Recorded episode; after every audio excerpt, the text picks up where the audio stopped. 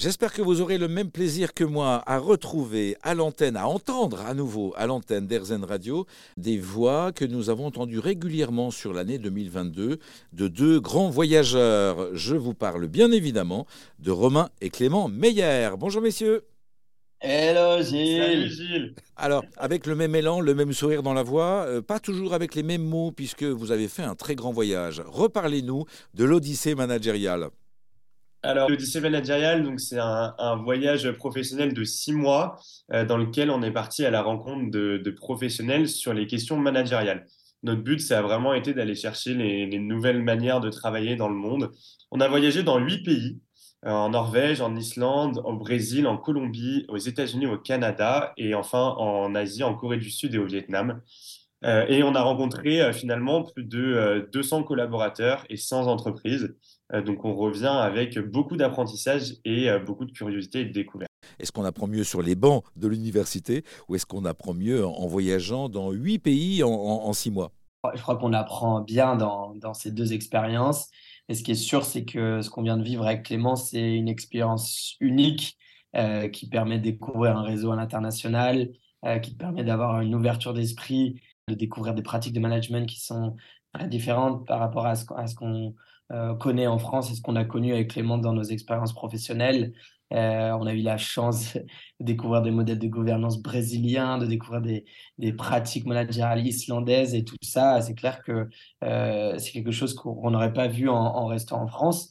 Donc, quoi qu'il arrive, c'était une expérience totalement exceptionnelle de notre côté. Vous revenez avec quels principaux enseignements? S'il y avait une pratique managériale à retenir de votre voyage, ce serait laquelle?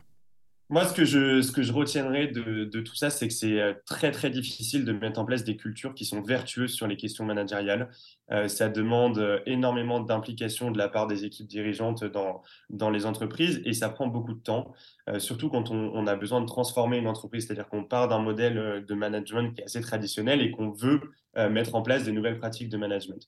Ça prend beaucoup de temps, c'est très compliqué, ça demande une posture chez les managers qui est différente et en même temps, dans, pour moi, le, plus grand apprentissage, c'est que euh, c'est juste extraordinaire après en termes de, euh, de, de, côté très vertueux de ce qu'on peut vivre dans l'entreprise, d'aventure humaine qu'il va y avoir dans l'entreprise, euh, de déploiement du potentiel de chacun des collaborateurs. Et donc finalement, on a une phrase d'un professionnel qui s'appelle Bjarte en Norvège, qui est assez connu là-bas et qui nous disait que l'innovation managériale permet d'obtenir un avantage compétitif de long terme, ce qui n'est pas le cas euh, de l'innovation technologique.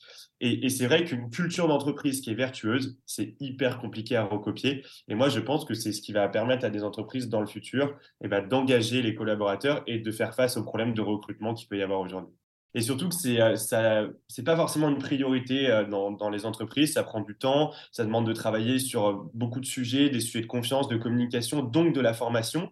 Et quand on est pris dans un quotidien, évidemment, où il y a des contraintes économiques assez fortes, c'est pas un sujet qui est prioritaire. Et donc les entreprises qui acceptent de prendre ce temps-là, euh, après se différencient par rapport à deux entreprises. Peut-être que je peux, je peux donner une citation, euh, Gilles, si tu le permets. C'est quelqu'un en Islande qui s'appelait Scully qui nous avait dit Culture eats strategy at breakfast. En français, c'est la culture mange la stratégie euh, au petit déjeuner. C'est-à-dire que, pour rebondir sur ce que, vient de dire Clément, travailler la culture d'une entreprise quotidiennement peut permettre d'atteindre pour les entreprises des avantages concurrentiels qu'ils ne pourraient pas avoir en vendant un produit ou un service euh, que les concurrents arriveront un jour à copier, alors que la culture est très difficile, une culture d'entreprise pure est très difficile à recopier puisqu'elle dépend de l'humain et chaque humain est différent. Merci à vous, messieurs. C'était très agréable de vous entendre à l'antenne d'Airzen Radio régulièrement.